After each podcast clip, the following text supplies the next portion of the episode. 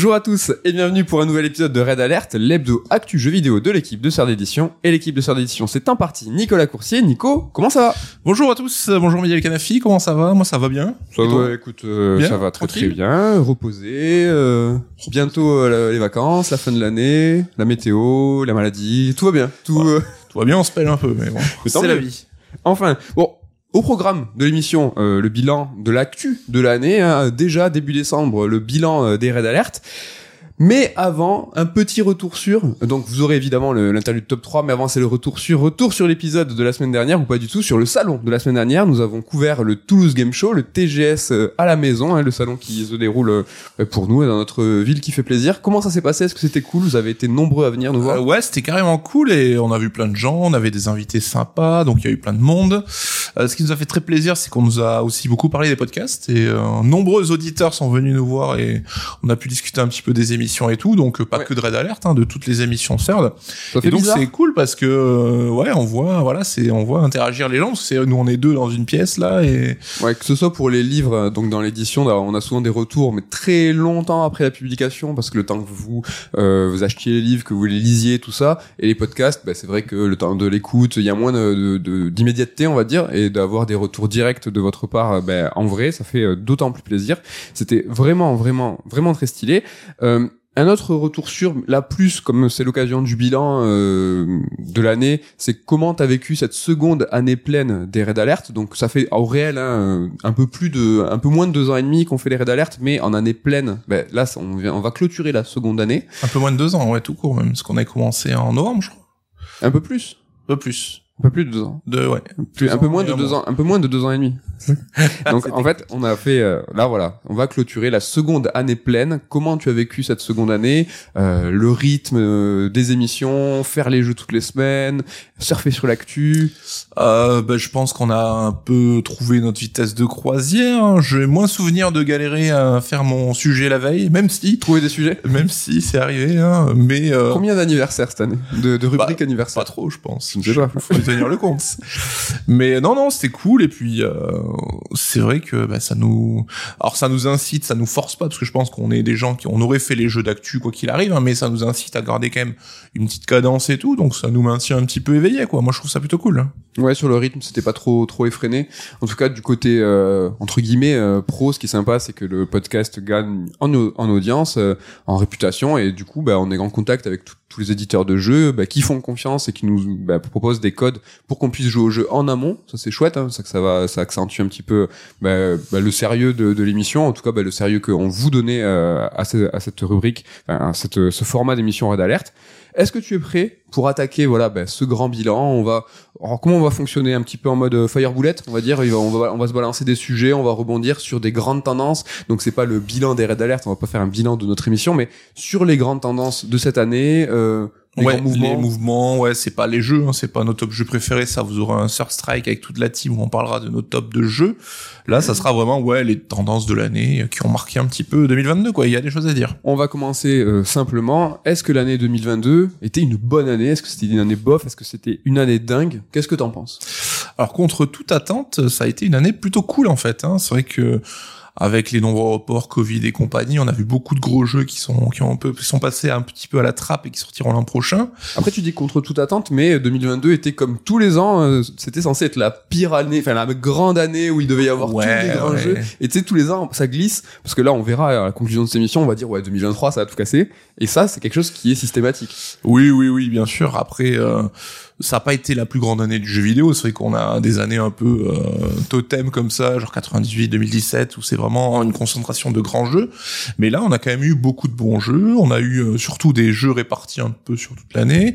On a eu du jeu indé, on a eu du triple A. Ça sera peut-être aussi, ouais, le truc global, le triple A qui était un petit peu, euh, c'était pas l'année des, des triple A, on va dire. Ça, Oui. ça a peut-être un petit peu manqué là-dessus. Mais on a quand même euh, eu de quoi jouer toute l'année, ouais, une certaine stabilité au niveau de la sortie des jeux. Toi, tu trouves qu'il y a eu un petit ventre mou au second trimestre? Ouais, ouais, ouais, c'est vrai qu'on a commencé un petit peu euh, en forme et puis On a voilà. commencé en force, après ça s'est calmé. Avant l'été, en fait, on a eu un petit mou, un petit mou, un petit coup de mou. Mais ça, c'est quelque chose qui est euh, très très classique et qui se voit tous les ans. C'est vrai que bah, l'année fiscale pour les sociétés japonaises se termine en mars, donc bah, toutes les grosses cartouches sont dégainées euh, bah, avant la, la fin mars. Ça, c'est pour les sociétés japonaises. Après, pour les sociétés occidentales qui clôturent la plupart du temps, bah, on a des calendriers, hein, janvier, décembre, on va dire. Euh, Il y a néanmoins euh, le, le 3 ou les grands salons qui se déroulent en, en juin.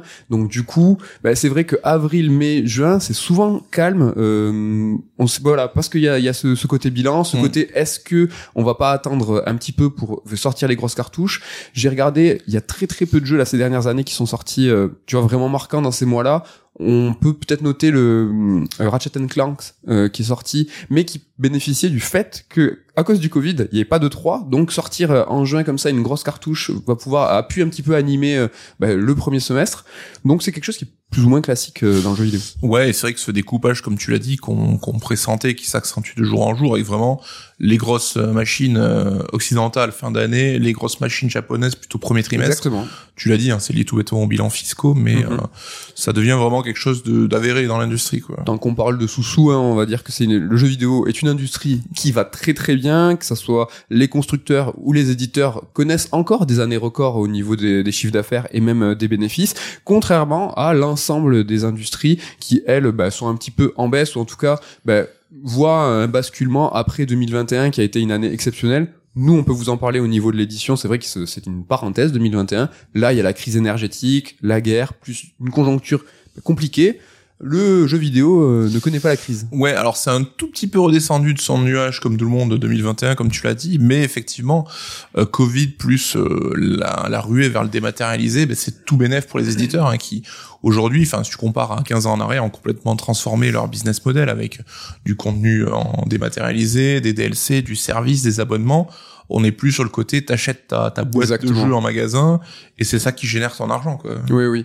Et puis même, euh, on, on l'a rapidement évoqué euh, sur euh, le 3 avant qui, qui rythmait l'année. Aujourd'hui, les salons, là, 2022, c'est aussi bah, le retour des salons en présentiel où on- le public est de retour, les grandes scènes. Le public est... En, si on prend la Gamescom par exemple, bah, est venu beaucoup moins euh, qu'en 2019. Mm. En revanche, les, les audiences de toutes les conférences euh, des salons, elles, a vraiment euh, multiplié, quintuplé. Donc, ça confirme ce que tu viens de dire au niveau du, de l'habitude de consommation euh, du dématérialisé, mais aussi de la prise d'information. On y reviendra tout à l'heure, mais voilà, il y a vraiment une prise de conscience euh, des maths pour un petit peu corroborer tout ce qu'on raconte hein, sur le fait que l'industrie va bien. Euh, 2022, c'est aussi des lancements de ouf, des lancements records du God of War Ragnarok qui fait 5,1 millions en première semaine, Pokémon Écarlate et euh, Violet euh, qui fait 10 millions euh, en 3 jours, c'est quand même pas mal.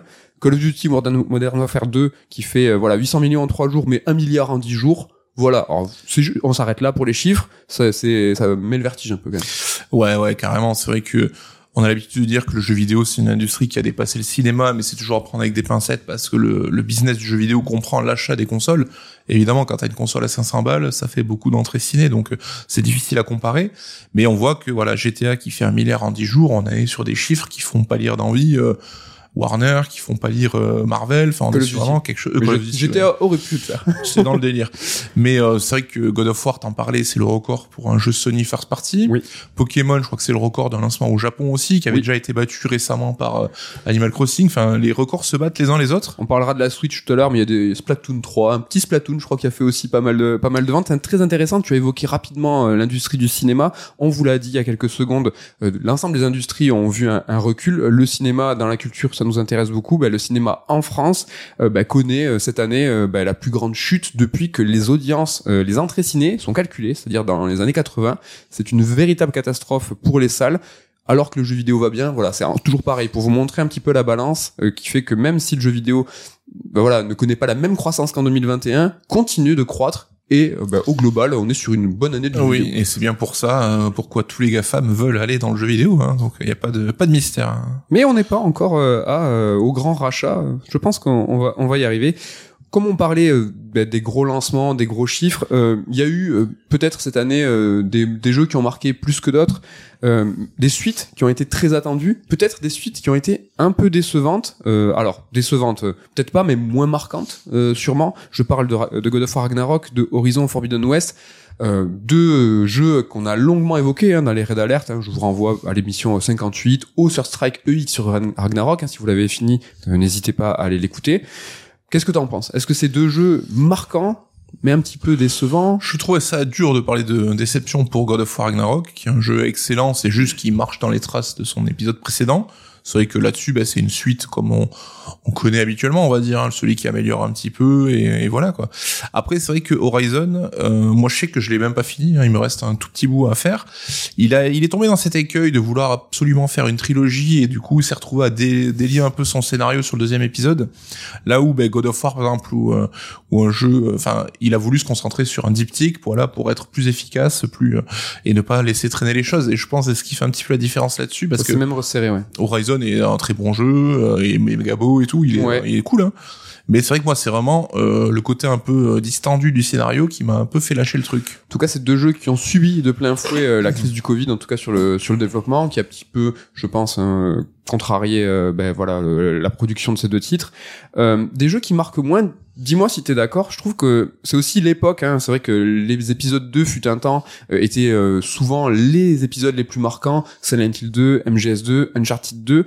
Hum, là, hum, j'ai plus l'impression que on est dans des continuités, mais c'est aussi parce que toute l'industrie a changé, les développements ont changé. Avant, euh, enfin il y a avant, hein, je, jadis, on dirait que je parle de il y a mille ans, mais on était plus sur des épisodes 1 qui va qui, qui allaient lancer des, des licences et qui étaient un peu des protos qui, qui, mettaient en place des nouvelles structures. On peut même parler de Assassin's Creed 1 et Assassin's Creed 2, qui est, je crois, pour toi le meilleur épisode de la saga, mais qui avait vraiment un, un premier épisode, euh, mais voilà, de structurel qui, qui allait mettre les bases de tout. Là, je trouve plus que actuellement, ces, cinq dernières années, les jeux, en fait, les 1 ne sont plus prototypales. les, épisodes 1, en fait, sont plus solides. Mmh. Et en fait, du coup, l'épisode 2, finalement, a plus de mal à, à vraiment sublimer euh, la formule. Ouais, ouais, c'est peut-être ça. Hein. C'est pas les deux qui sont moins bons, c'est les 1 qui sont meilleurs. Peut-être. au final, on y gagne, euh, on y gagne tous, quoi. Tout bêtement. Donc voilà, euh, ça c'est. Donc vous allez vous, voyez, hein, c'est un peu du fire bullet. On passe d'un sujet à l'autre. Hein, c'est le bilan. Euh, ça fait euh, plaisir. On continue avec l'argent. Ça fait toujours aussi plaisir. Des, des sous bah, qui ne sont pas les nôtres. Hein. Achat fusion, ça a aussi rythmé l'année. Ça a aussi rythmé les raids d'alerte. Hein. l'épisode 52, l'épisode 67. Voilà, à chaque fois je vous renvoie si vous voulez un petit peu bah, creuser le sujet parce que on s'y intéresse sur des chroniques complètes. Mmh. Là où aujourd'hui on ne fait un petit peu que survoler. Euh, l'année 2022 très marquante encore une fois sur les rachats fusion 2021 tu quand même pas mal hein, sur sur ça mais là on continue on a du Embracer hein, qui rachète 7 studios et la licence euh, Le Seigneur des Anneaux mais aussi les studios occidentaux de Square Enix c'était la grosse surprise. Ça, c'était un peu la grosse C'est qu'on l'avait pas vu venir. Hein. Puis Embracer, dans sa boulimie de rachat, continue à, à grossir quoi. Sur une belle continuité sur Embracer. On a eu Sony qui rachète euh, le studio Bungie pour 3,6 milliards. Alors là, c'est étonnant dans l'intitulé, on va dire que Ouais, lui aussi on l'avait pas forcément vu venir, euh, c'est cher mais euh, Bungie, tu te payes une expertise quand même pas négligeable dans le, le jeu service.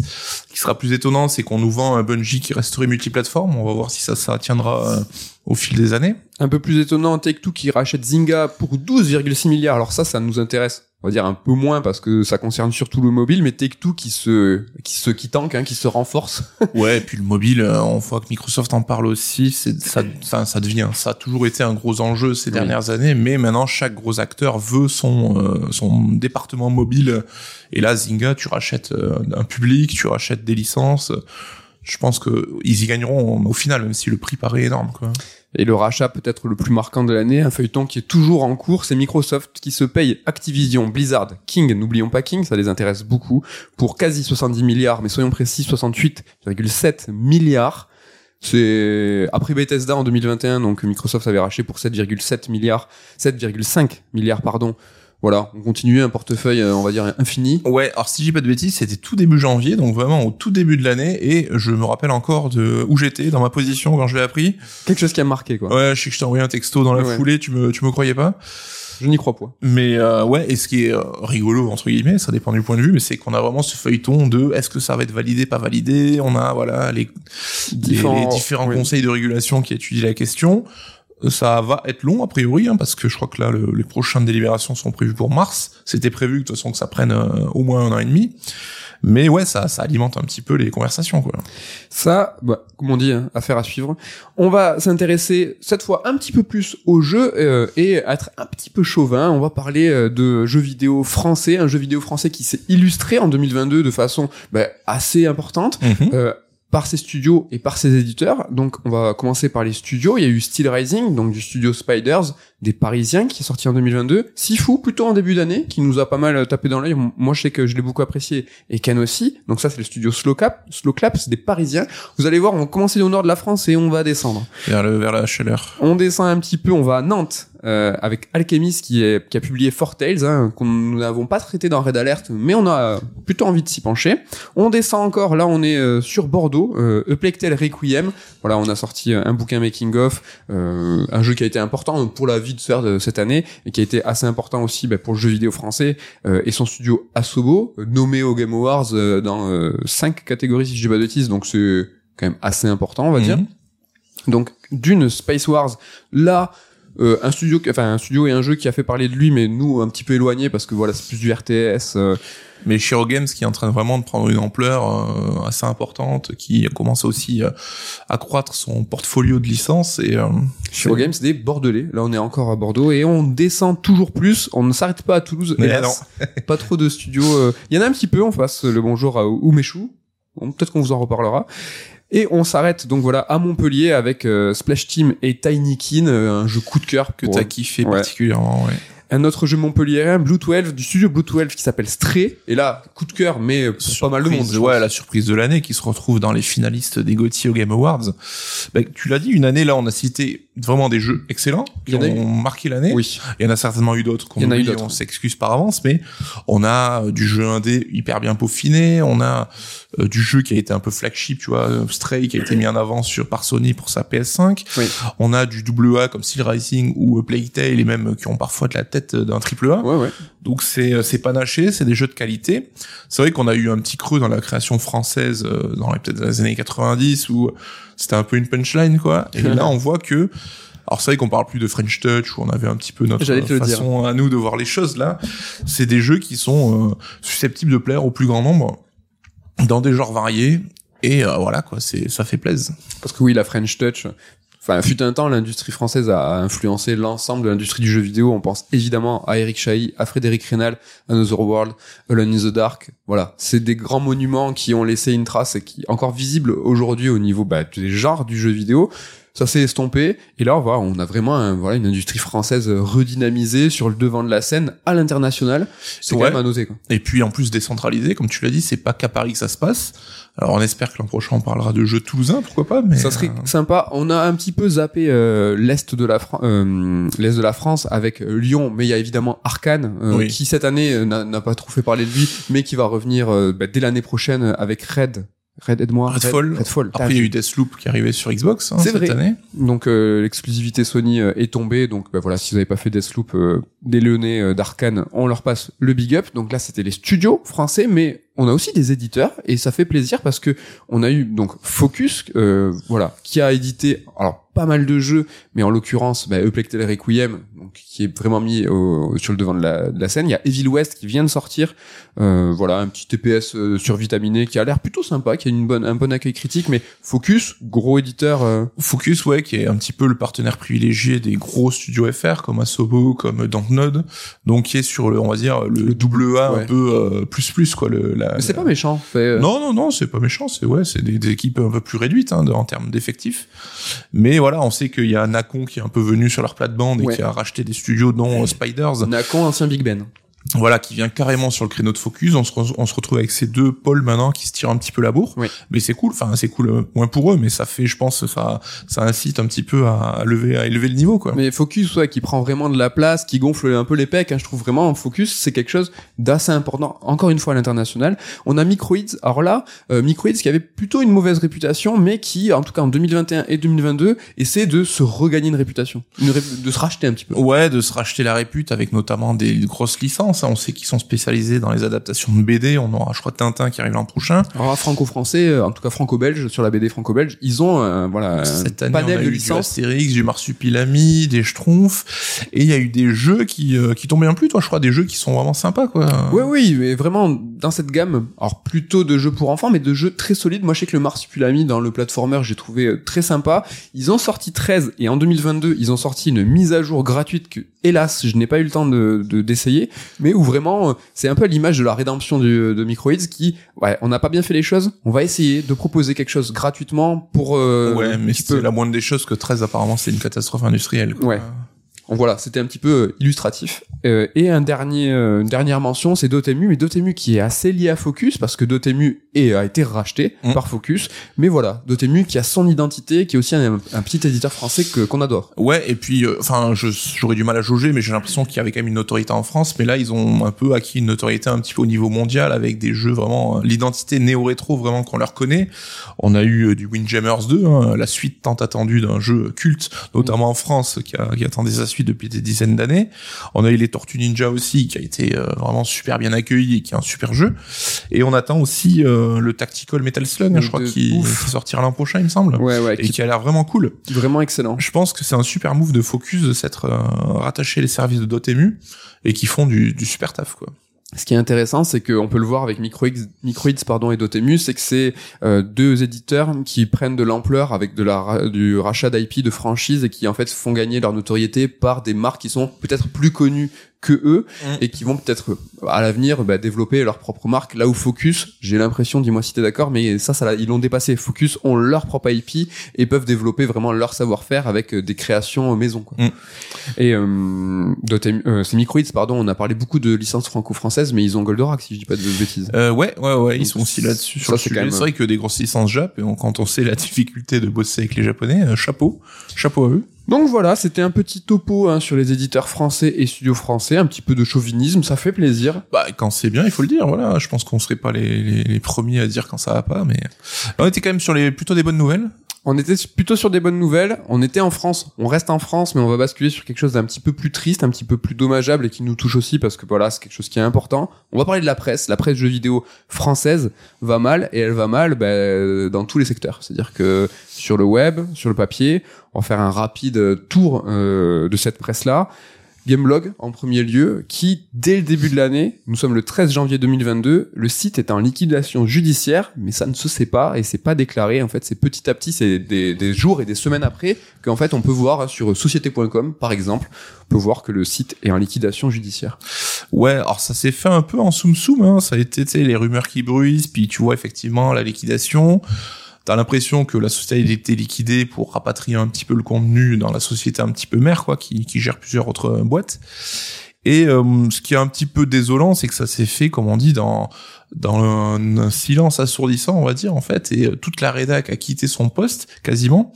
Et voilà, ça a été remplacé. Alors j'imagine par des pigistes, des mecs euh, un peu freelance qui, qui gèrent un peu voilà les news et quelques tests, mais euh, c'est quand même la fin d'un site euh, qu'on a apprécié et qui a, qui a, qui a, qui a tenu quoi 15 quasiment 15 ans je crois. En tout cas, qui était dans le top 3. Ouais, donc euh, enfin je trouve que on parlera de Gamecult juste après mais Gamecult a presque eu le droit quelque part à son ses adieux, voilà, expliquer la situation. Ça a failli être propre avec Gamecult. mais Ouais, ça l'a pas été. Ça l'a pas été, mais euh, qui a pu avoir cette espèce de de- d'empathie un petit peu et de tes lecteurs et Gameblocks, je trouve que ça n'a pas été fait encore encore moins proprement, c'est-à-dire qu'ils ont même pas eu le droit Oui. de s'expliquer, de s'exprimer, de dire au revoir. Et je pense qu'il y a plein de gens qui se sont même pas rendus compte en fait que, que tout ça s'était passé. Et on parle quand même de Gameblog qui a été un site ultra solide, tu l'as dit, top 3 France, qui a amené les formats des podcasts, qui à l'époque Ouais. était vraiment une locomotive aussi sur ben, l'apport de, de nouveautés un petit peu dans, dans la presse euh, web. et qui a vu passer voilà des grands de la presse de papier, Joypad et consorts, des gens bah, voilà qu'on appréciait beaucoup, qui ont trahi aucun secret, qui aujourd'hui ont passé, qui sont passés de l'autre côté et qui travaillent bah, pour bah, voilà beaucoup d'éditeurs et studios qu'on a peut-être cité tout à l'heure. ouais, on a quand même du Traz euh, qui est à, je sais pas, il doit être à 25 ans peut-être d'expérience dans la presse jeux vidéo. C'est quand même L'un des patrons. une carrière gigantesque ben, qui voilà qui se termine et qui rebondit ailleurs mais je trouve qu'ils ont pas eu ben, ce petit moment qu'ils méritaient pour leur dire au revoir quoi. C'est c'est vraiment triste. Voilà, Gamecult euh, eu alors eux ils ont eu euh, quasiment euh, le droit à une dernière célébration mais ça ne s'est pas fait. Juste pour rappeler voilà euh, l'équipe de Gamecult en place euh, celle menée par Nicolas Verlet Pouillot ben voilà s'est vu euh, remercier après voilà le, le rachat de Reworld Media ils ont fait la équipe en, place a fait valoir leur euh, clause de cession très rapidement la clause de cession c'est quand il y a un changement de propriétaire d'un organe de presse l'ensemble des journalistes euh, a droit de faire valoir ce droit-là pour dire,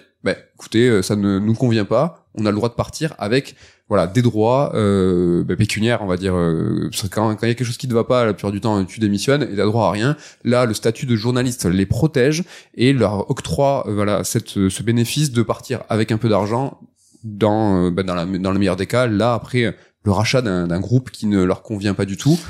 ouais ils, auraient, euh, ils auraient pu faire valoir aussi, juste petit rapide, la clause de conscience, c'est exactement la même chose, on va dire, sauf s'il y a un, un changement de ligne éditoriale, et c'est quelque chose qui peut être euh, invoqué s'il n'y a pas forcément de rachat. Donc il y a conscience euh, et cession, voilà, la sécession, on va dire, mais presque euh, les deux auraient pu être euh, valides. ouais ouais ouais mais c'est vrai que c'était euh, c'était euh, tout à leur honneur parce que 95% de la rédaction c'est euh, a décidé en fait de quitter euh, Gamecult parce que on- ils voyaient qu'on n'allait pas leur permettre bah, d'appliquer euh, la ligne édite qu'ils voulaient qu'ils choisissaient donc ils ont choisi euh, consciencieusement de, de, de quitter la boîte quoi Ouais. Et euh, voilà, donc là on en est un petit peu dans l'entre-deux où on sait pas trop à quelle sauce le site va être mangé avec une nouvelle équipe qui va arriver, euh, quid du premium, des émissions, du contenu. Alors tu l'as dit, ils ont quand même eu l'occasion de s'exprimer, de- d'expliquer leurs raisons. Mais après ça, effectivement, le proprio est venu un peu leur euh, foutre la merde et leur demander de, de plier bagages euh, manu militari. Et donc ils se sont retrouvés tous ben, à ne même pas pouvoir terminer leur contrat, juste à quitter les lieux immédiatement. Donc Oui. euh, ils avaient tous prévu des émissions pour dire au revoir, ça n'a pas pu se faire. On sait qu'il y a aussi des menaces. Si jamais, euh, par exemple, une émission comme Gaijin Dash serait poursuivie sous un autre nom, le propriétaire menace éventuellement de poursuite derrière. Je pense que c'est pas très très avéré en termes de, crédibilité juridique, mais bon, voilà. Donc euh, ça se termine un petit peu en autre boudin. Et euh, là aussi, ce site comme Gamecult, hein, référence de la presse depuis des années et des années. Ben là, on se retrouve avec euh, quatre pauvres news par jour, plus d'articles, plus de tests, plus rien. C'est une façon de, de, de s'arrêter aussi qui est pas. C'est pas propre pas en fait. propre, Ils ouais. ont vécu euh, des choses pas marrantes dans le sens où euh, Gamecult euh, après, enfin avant euh, Reworld Media euh, faisait partie du groupe Unify qui était un gros truc. Hein, c'est les numériques Doctissimo, c'est c'est gros, hein, c'est c'est énorme. Donc c'était pas un site indépendant, hein, c'était un site indépendant dans l'âme, mais il faisait partie euh, d'un groupe comme euh, Gameblog l'était, comme jeuxvideo.com l'est avec Wepedia c'est voilà, c'est c'est c'est des indépendants dans, dans l'esprit, dans la ligne éditoriale, mais c'est des, des groupes qui font, enfin des sites qui font partie d'un groupe et ils ont appris lors d'un déménagement euh, chez TF1 que Le jour même, le jour où ils euh, ouais. donc ça vraiment, je vais pas dire c'est pas classe, mais Ah si, c'est c'est d'un manque de. non mais je trouvais pas plus fort, tu vois, c'est vraiment là ils ont vécu coup sur coup plusieurs vraiment euh, événements qui, qui qui peinent et qui vraiment te disent j'ai pas enfin Pouillot, on pense à lui euh, qui a 20 ans de game culte, c'était l'âme du site. Oui oui, c'était l'âme le représentant. Enfin, Voilà. là c'est vraiment une grosse année de merde et pour le coup qui se termine pas très bien quoi. En tout cas, il faut aussi voir euh, les succès. Game Cult, c'était un premium euh, bah, exceptionnel avec 12 000 abonnés. Ça, c'est vraiment... Et ça, ils insistent et je trouve qu'ils ont raison de dire que c'est pas l'échec du premium. C'est vraiment une réussite. 12 000 abonnés, c'était quand même quelque chose de, de fort. quoi. 12 000 abonnements payants pour financer ton, ton fonctionnement, c'est énorme. Hein. Je pense qu'on se rend pas compte, notamment dans la niche qu'est le jeu vidéo, on va pas se mentir. Et la niche dans la niche étant le traitement par Gamecult, hein, qui s'adressait à une audience peut-être plus trentenaire, des mecs un peu comme nous. Mais euh, ouais, ouais, ça reste... euh, c'est toujours dur à voir maintenant, ça, t'as pas encore le recul, mais ça reste une super aventure malgré tout. Oui. Et en fait, euh, ce succès du premium euh, n'a jamais réussi à faire quand même basculer le site euh, dans les bénéfices. Ils ont communiqué ça officiellement. Pouillon en a parlé. Ils ont failli l'être vraiment euh, dans le vert. Euh, ça a failli juste avant le Covid où vraiment il y a eu une grande vague d'a- d'abonnés. Ils avaient vraiment bien fait les choses, un premium très très fourni. Après, il y a eu la, bah, tout ce qui s'est passé avec, avec le Covid qui a bénéficié sur les audiences, mais pas forcément sur les premiums. Voilà, ils ont aussi dit qu'il y avait beaucoup de charges. Comme en fait, c'était un, comme c'est un site qui fait partie d'un grand groupe, bah, il- chaque site participe euh, aux charges bah, du groupe entier. Ouais. Et ça, moi, j'ai l'impression que malgré ce succès des abonnements et du premium, le fait que le groupe ben, les charge à fond, garder un site avec une indépendance dans l'esprit aussi forte et leur dire, ben regardez, vous êtes peut-être si fort et vous avez beaucoup d'abo- d'abonnés, mais vous êtes toujours en déficit ou juste à l'équilibre, ça permet du coup de, de garder la main sur eux en disant, ben faites pas les fous parce oui, que oui, c'est une manipulation euh, pure et simple, hein, clairement. Euh, Alors que c'est si- un tour de passe-passe pour te faire croire que, Voilà. alors que s'ils avaient été autonomes, euh, peut-être avec juste leurs locaux, leur loyer à payer et leur électricité, ben, ils s'en seraient sortis beaucoup mieux, quoi. à la juste mesure. Ouais, j'ai envie de croire qu'avec 12 000, euh, j'espère qu'ils auraient pu faire ça bien. Dernier mot sur Gamecube et sur l'ensemble de ce qu'on a pu évoquer à Gameblog, c'est il y a le danger de la concentration des médias. Là, on est sur des mastodons euh, qui réunissent euh, des grands noms. Ben, là, on l'a vu avec Unify, les numériques d'Octissimo, avec euh, Reworld qui a Auto Plus. Enfin, c'est vraiment c'est gigantesque.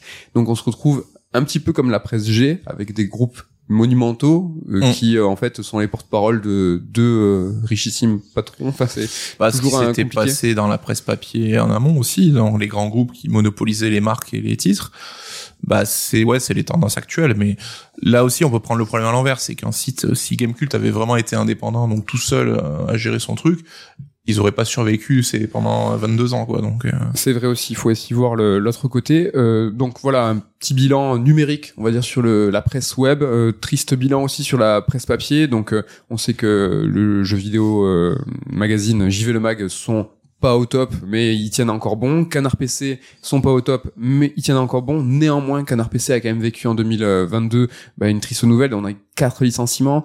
Euh, on a eu une augmentation des matières premières qui touche la presse, aussi l'édition. hein. Nous, on peut vous en parler. hein. C'est vrai que le papier a pris euh, une, augmentation euh, record.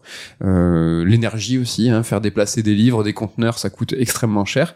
Voilà, pour Canard PC, ça a été une réaction sur le- la pagination directement, c'est-à-dire que le magazine baisse en pagination, ça couplé aux quatre licenciements de figures importantes hein, de la rédaction, on est quand même sur un tableau euh, assez tristou quoi.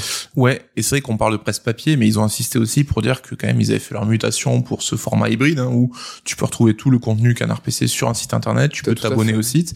Donc ils ont cette double casquette maintenant. T'as raison de le préciser parce que bah, tu vois même pour moi Canard PC c'est encore un synonyme de presse papier alors que bah, ils insistent sur le fait que voilà ils ont une double identité quoi. Ouais, mais comme tu dis, voilà, le papier, ben on a JV et Canard PC qui sont pas au top. Il reste Jeux Vidéo Magazine, hein, toujours là, l'éternel, euh, l'éternel Jeux Vidéo Magazine qui tient bon. Et d'ailleurs avec Raph Lucas maintenant qui a repris le, On peut en parler. le dossier en en main, euh, le Raph qu'on salue. Donc euh, ouais, ouais, bah écoute, ça, ça, ça se fait rare maintenant la presse et euh, ça devient compliqué. hein. Bon, est-ce que c'est peut-être le moment J'avais une petite conclusion, euh, mais je pense que c'est important d'en- peut-être d'en parler maintenant, en parlant justement de Canard PC, JV Le Mag, Jeux Vidéo Magazine. Gameblog, des, des organes de presse, des médias qu'on aime, qu'on apprécie. Et c'est vrai que quand tout ça s'effondre, on est tous dans la... Alors, c'est pas la célébration, mais la commémoration, on va dire. hein. C'est, c'est, c'est des petites morts, on va dire. Les hommages, ouais. Le... Des hommages, tu as raison. Et c'est important, hein, c'est bien de saluer les gens, de saluer ce qu'ils ont fait, leur travail qui nous ont, qui nous ont accompagnés, qu'on a apprécié, mais euh, euh, moi je trouve que c'est un petit peu inutile, ou en tout cas trop tard. Et je trouve que quand on aime les choses, il faut savoir euh, bah, les apprécier quand elles sont encore euh, en, quand, quand ils sont encore en vie, et en tout cas les soutenir. C'est vrai que les abonnements premium, les partages sur les réseaux, parler de tout ça, parler euh, de bah, parler de Gamecult quand c'était encore Gamecult, parler de Gameblog quand c'était encore Gameblog. Ça c'est vraiment important et c'est vrai que je trouve ça toujours un petit peu dommage à titre euh, personnel de voir euh, ces élans d'amour quand c'est trop tard et peut-être que les choses changeraient un peu si on soutenait voilà tous ces médias quand il est encore temps. Ouais, bon, c'est un grand classique. hein. On avait connu ça bah, pour IG Mag aussi, je me rappelle, où qui avait un, un niveau de vente pas suffisant pour continuer. Et quand ça s'est terminé, tout le monde avait l'air de te dire ah mais c'était exceptionnel, euh, j'avais envie de l'acheter. Bon, c'est un peu la nature humaine aussi qui fonctionne Oui, oui. comme ça. C'est vrai que quand tout va bien, bah, tu te poses pas la question. Exactement. pas- Mais c'est vrai que en plus d'être consommateur de ces sites, est-ce qu'il faut pas être aussi un peu bah, dans le prosélytisme, un peu les défendre, un peu euh, parler à la... pour eux aussi quelque part et essayer de faire valoir leur voix. euh. On n'a jamais parlé euh, autant de game culte que depuis 15 jours. Et c'est peut-être, euh, je pense, dommage. C'est ça que... Et ça rejoint le sujet d'après aussi, où on va parler un peu de, de Nibel, Ouais, le fameux tweetos qui était bien connu, donc le compte Twitter qui relayait l'actu plus vite que son ombre, et qui était devenu une source d'information pour toute l'industrie, on va pas se mentir.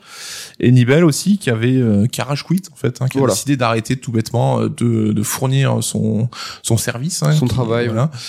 Et il avait tenté en, je crois que c'était en début d'année, de lancer un Patreon, enfin ou l'équivalent pour. euh, C'était un patron, je crois. Ouais, donc euh, le mec avec euh, 433 000 followers sur Twitter. Alors mais sur- après, après aban- peut-être qu'il était un peu plus. Il y a plein de gens, moi le premier, euh, qui me suis désabonné. Tu ouais, vois. donc quasiment 500 000, Voilà. donc un demi-million d'abonnés sur Twitter qui profitaient de ces de ce service, on va dire. Ouais. Et ben son Patreon, il a arrêté parce qu'il a vu que ça marchait pas du tout, ou en tout cas pas du tout à la hauteur. Il avait qu'une fraction minime Ah aux gens qui avaient donné le lobol, quoi. Et là, on entend tout le monde qui dit, bah ah ouais merde, comment on va faire? C'est dommage, on regrette.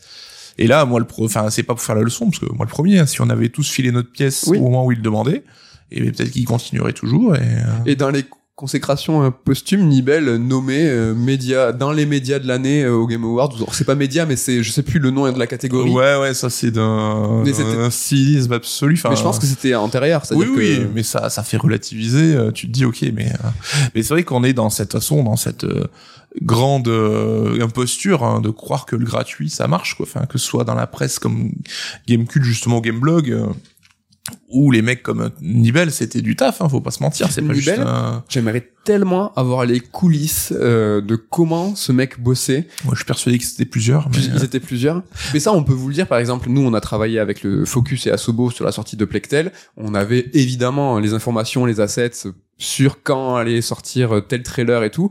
Euh, on était sous NDA tout ça. Et en fait, quand on était en tout, avec toute l'équipe euh, autour du PC euh, pour regarder euh, le reveal de Plectel où il y allait avoir notre livre euh, en visuel, et il y a Nibel qui tweetait à la seconde, voire même avant, alors que, enfin, tu vois, nous, on était dans le secret des dieux. Mmh. comment ce mec il faisait? J'arrive pas à comprendre. Enfin c'était vraiment un- incroyable quoi. Ouais, ouais, ouais, mais ça montre en tout cas que tout le travail qu'il fournissait, ben, c'était déjà, c'est du travail, et surtout que ça avait une réelle utilité et que ça aurait mérité qu'on paye un petit peu là-dessus, quoi. et ce qui était dingue avec euh, Nibel c'était euh, que c'était une source sûre. C'est à dire que plus personne se posait la question sur la légitimité des informations. C'est que quand Nibel le disait c'était vraiment bah, sourcé. Tu disais bah non non mais ça c'est Nibel t'inquiète il y a donc il y a déjà des émules parce qu'il y avait évidemment des news mais il faisait tout le temps son petit récap des notes c'est à dire qu'à la moment où le euh, l'embargo donc euh, le droit de, de publication euh, sur les notes euh, et les, les critiques tombaient à la seconde près. Il avait déjà fait le petit topo de tout. Mm. Et là, d'autres tweetos euh,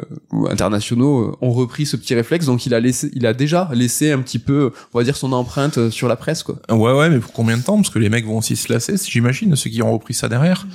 Là, maintenant, on, voilà, on est là en train de se dire, ben, comment on va s'informer rapidement, question- bah, en tout efficacement. cas, c'est la question que je te pose maintenant. Comment, comment on va faire? Bah, c'est vrai que du point de vue purement franco-français, hein, quand on lit pas forcément la presse internationale, bah, s'informer sur le jeu vidéo et euh, ça va être plus compliqué. Alors il reste des sites et il y a même, bah, c'est aussi comme ça que ça se passe. T'as une nouvelle vague qui va peut-être euh, prendre sa place. Mais euh, nous, nos, vieux cons qui avons nos vieux réflexes, euh, va falloir qu'on change un petit peu nos habitudes. Quoi. Ça va être assez compliqué. Bah, il y a voilà de- des Twitchos, des YouTubers euh, qui font euh, bah, de, de, de l'actu euh, régulière, Et même d'autres sites internet, d'autres euh. sites. euh, tes- Moi, je sais que je suis par exemple, tu vois la, la quotidienne de Julien Chiez. Je sais que euh, Gotos quand il fait sa matinale, euh, je la suis tous les matins. Euh, Il y a Silence on joue en hebdo podcast. Voilà, Oh, Il c'est y a de quoi faire. hein, il y a de quoi faire euh, en petit peu voilà ça c'est les noms euh, les plus connus hein, mais voilà n'hésitez pas en tout cas si vous aimez euh, les formats si vous aimez les médias je pense ben voilà n'hésitez pas à les partager euh, et à le dire tout simplement. Ça leur permettra euh, de pas mourir. Oui, ou à pas râler s'il y a de la pub, parce que voilà, faut bien comprendre qu'il faut qu'ils se euh, financent, quoi. exactement. Allez je crois que voilà après ce petit passage un petit peu triste mais euh, bien réel et assez ben, symptomatique et révélateur de ce de ce qu'a été l'année 2022, il est temps du top 3, de l'interlude top 3, et on va s'intéresser cette semaine au backlog. Au backlog, euh, alors, une, une proposition de top 3 qui a été fait par, alors si je suis désolé, je vais peut-être mal le prononcer, c'est Get, Get Nantais. Getz Nantais. Getz ouais. Nantais. Donc merci à lui, hein, qui nous a proposé un top 3 euh, de votre backlog, mais voilà, pas notre bag- backlog euh, total. On va s'intéresser à 2022. Qu'est-ce que, malgré tous ces raids d'alerte et l'actu, il nous reste encore des jeux à faire? Ben, quels sont ces jeux à faire? Nico, top 3 Alors oui, parce qu'on on est que deux et on fait une chronique par semaine, on peut pas tout jouer, tout chroniquer, tout faire, et donc on a des petites cartouches qu'on s'est mis de côté. Alors je triche, hein, mais j'ai, sachez que j'ai triché après avoir vu que tu avais triché, donc euh, c'est ta faute. Alors habituellement, pris, on se, euh, habituellement on se révèle pas nos tops, euh, mais là comme c'était un bilan, on s'est fait un petit euh, un petit fichier euh, Commun. où on a réfléchi à tous les axes et on s'est dit vas-y voilà on met le top 3 donc il a Donc, vu euh, que mon numéro tricher. 3, c'est un deux jeux, donc euh, ça sera Scorn et Signalis. Alors, tu triches déjà Scorn, un jeu que tu as chroniqué, Signalis, un jeu que tu vas chroniquer, il me semble. Ouais, ou en tout cas que j'ai fait ouais Donc deux jeux indés, deux jeux qui sont notamment dans le Game Pass et deux jeux à forte euh, ambiance, on va Ouais, dire. ouais. hein. Et donc, euh, bah, on va pas faire le détail. hein. De toute façon, on en a déjà parlé, je vous l'ai dit, mais ce sera deux jeux dès que j'ai un petit moment que je vais me pencher dessus. Quoi. de jeux qui te branchent euh, pour ce qui est de mon top 3 je vais vous parler de Evil West et Gungrave Gungrave Gore donc pourquoi je triche? Parce que voilà ils sont assez toi tu as trouvé l'ambiance. temps. ouais. mais voilà c'est deux deux TPS beat'em all un petit un petit peu punchy on va dire Un petit peu à l'ancienne, non? Un petit peu à l'ancienne. euh, alors, Gungrave, euh, il se fait un petit peu tenser. Evil West a plutôt bonne presse, en tout cas sur la réception. Voilà, du jeu focus qui a l'air, euh, voilà, un double A propre. En tout cas, voilà, c'est deux jeux qui me branchent bien. Ouais, Evil West a l'air plutôt sympa, moi, de ce que j'ai vu. Mm. Euh, Donc carrément, voilà, donc Gungrave Gore qui est sur le Game Pass et Evil West qu'il faut euh, qu'il faut acheter. donc si ça vous intéresse, n'hésitez pas à regarder ton top 2. Numéro 2, hommage à Mehdi Kanafi, chroniqueur de jeux vidéo, hein, qui m'a vendu, on va dire, on va pas dire ça autrement, bah, Mario Lapin Crétin 2. Mm. Donc euh, Kingdom Battle machin, Ouais, que t'en as fait une chronique, c'est quand c'est la semaine dernière ou il y a deux semaines, Je sais même plus, mais ça fait un absolument dithyrambique. Ouais. Alors j'avais déjà joué au premier que j'avais trouvé cool, le Mm. second m'intéressait pas mal, mais tu me l'as quand même bien bien vendu, ça sera toi-même ton ton Gotti certainement, donc euh, bah il va falloir que j'y aille quoi. J'ai hâte, j'ai hâte d'avoir ton avis. euh, j'espère. Alors, je sais pas si tu l'aimeras autant, mais j'espère que tu l'aimeras au moins un petit peu. Pour mon top 2, c'est Bayonetta 3, euh, un jeu important hein, pour la rédac de Sœur. Il y a certains membres euh, que je ne nommerai pas euh, pour pas froisser Ken et Damien, mais euh, voilà, Bayonetta 3, on en parle à la rédac. C'est une saga qui est fortement appréciée, un jeu que tu es en train de faire. Tout à et fait. voilà, et c'est un jeu du, du backlog euh, pour ma part. Bah, c'est une grosse licence jeu vidéo hein, qui nous tient à cœur, donc euh, on est dessus quoi. Ton top 1 du backlog 2022. Mon top 1, ça va vous étonner, ça t'a étonné, alors que bon, voilà, mais ça sera Sonic Frontiers. Alors, euh, je suis pas un joueur de Sonic, hein, je... mais ce Sonic Frontiers a l'air de cocher quelques cases qui m'intéressent, et là aussi, euh, la façon dont tu en as parlé me laisse à penser que ça pourrait peut-être me plaire, donc euh, au moins tenter la première île, et puis on verra si ça se passe bien, mais... euh, Je pense que c'est pas mal. Comme pour Scorn, euh, t'as un bel aperçu avec un prologue. euh, La première île, ou en tout cas la première heure de Scorn, euh, peuvent directement te dire si la lettre d'intention euh, est pour toi ou pas du tout. J'ai hâte aussi d'avoir euh, ton avis. Tu nous feras un petit retour sur peut-être euh, tout ça. Ouais, et sachant qu'il y a une, euh, un patch là qui est sorti, donc peut-être que j'aurai Et- un peu moins de galère que vous. hein. Ouais, et euh, patch, euh, c'est vrai, mais aussi annonce de DLC. hein, J'en profite pour faire un retour sur euh, un petit peu, euh, Un petit peu volé, sale. un petit peu sale. Voilà, on l'a appris hier. hein, voilà, une trois vagues de DLC vont arriver en 2023 avec deux vagues, on va dire un peu mineures, avec euh, plus des skins, des cocos, en des challenges. Des trucs euh, sympas, ouais. mais c'est surtout la troisième vague hein, qui arrivera sûrement fin 2023, un petit peu comme Mario et Lapin Crétin 2 qui vont, qui va nous proposer de jouer Rayman euh, dans un gros DLC. Là, on va avoir en jouable Amy Knuckles et Tails.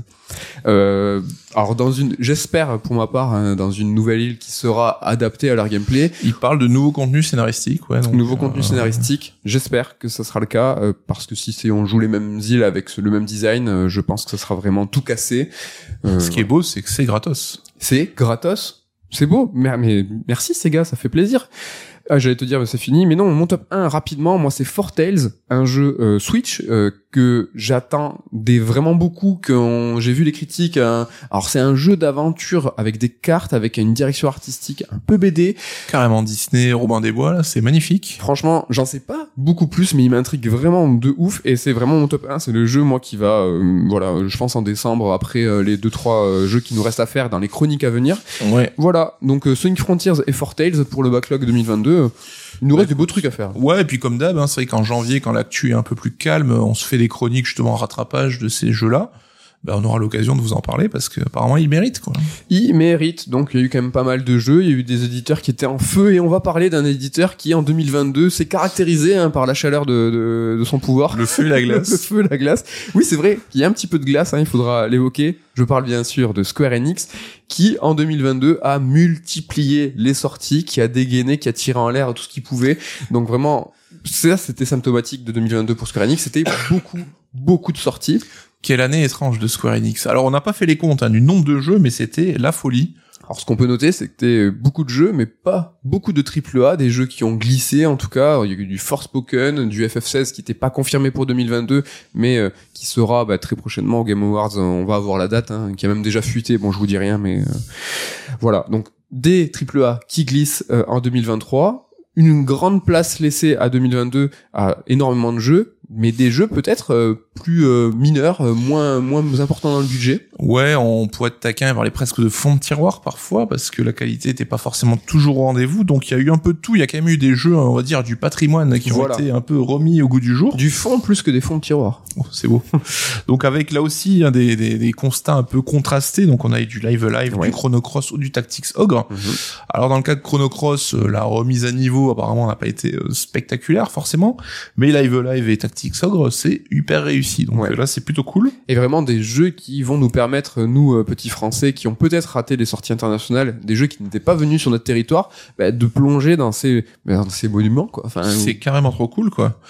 On a eu aussi euh, dans, dans les fonds de tiroir et ou le fond, hein, euh, le retour non pas de remake, mais de nouveaux épisodes de grandes sagas. Alors on en parle comme le retour des légendes, mais son, son style toujours des légendes aujourd'hui. Ah. Donc on a eu Star Ocean 6, un épisode un petit peu inespéré qui arrivé euh, assez vite hein, finalement. Alors, euh, je crois que tu as comment t'avais commencé hein J'ai fait les premières heures et ça m'a euh, clairement refroidi parce que c'était un, jeu qui lorgnait du côté de Xeno 3 et Xeno 3 m'a pas trop plu donc autant qui a quitte à en faire un autant faire le bon on va dire. Et il y avait Valkyrie Elysium donc nouvel épisode de Valpro mais qui s'éloigne quand même pas mal de, des épisodes qu'on a qu'on a un peu culte. Beat'em all light on va dire. Ouais. Alors là, ce qui est étrange, c'est qu'il a clairement un côté fauché, un côté double A pas ouf mais euh, on avait tous les deux un petit peu accroché à la démo et tout, et je crois que t'as même envie de te, le faire. Carrément, hein. je pense que ça sera un des jeux des vacances. Euh, franchement, il a l'air vraiment très très stylé, et il me fait penser à un autre jeu, mais j'en dis pas plus. Mais là, je suis actuellement en train de jouer à un jeu Square Enix, plutôt un remake d'un truc euh, qui me fait penser à Pro Elysium. On en parle dans 15 jours. Euh, on a on l'a aussi évoqué cette éventualité aussi peut-être de combler le vide pour Square Enix qui voit en fait ses triple A glisser. C'est ben, en fait rattraper le chiffre d'affaires par le volume. Donc euh, quand tu as FF16, quand tu tu as Forspoken qui vont peut-être ben voilà faire des gros chiffres d'affaires parce qu'ils vont faire des gros lancements et des grosses ventes. Quand t'as pas ça ben, tu vas multiplier les petites sorties pour pouvoir essayer ben, de, de rattraper par le volume quoi. Ouais ouais ouais ouais. Donc là on a par exemple du front de mission qui est sorti hier je crois l'heure on enregistre. On a Geofield Chronicles qui est sorti mais qui n'a pas l'air de faire des carnages niveau vente. Mais très euh, intéressant parce que voilà une nouvelle IP euh, une approche du tactical euh, un petit peu on va dire à côté c'était plutôt pas mal. Ouais donc ça sera intéressant au final de faire les comptes hein, quand ils feront leur bilan de l'année, voir est-ce que ben, ça a fait de la thune ou pas. Ouais, alors là on a soufflé le chaud, peut-être est-il l'heure de souffler le froid. Ben, quand tu sors 25 euh, jeux par an, il y a forcément des, des, trucs qui fonctionnent pas des masses. Hein. On a quand même eu cette année euh, Stranger of Paradise, donc le FF Origins, qui a pas été. C'est le cas de le dire. C'était, euh, c'était, euh, je sais pas, une douche. C'est froid. La douche était aussi très très froide là. C'était compliqué. On a Chocobo GP qui a été un petit fiasco hein, parce que buggé avec un modèle euh, économique un peu dégueulasse. Ça c'était honteux. Ouais. Alors qu'il s'adresse quand même à un public un petit peu jeune. Et comment ne pas mentionner le fail intersidéral de Babylon's Fall qui à l'heure où on parle a déjà été débranché. C'est un cas d'école, je pense, de, de ce qu'il ne faut pas faire. Donc tentative de jeu service par Platinum Games pour le compte de Square Enix. Et euh, en termes de com, ça a été un échec. En termes de jeu, c'est un échec. En termes de tout, c'est un échec.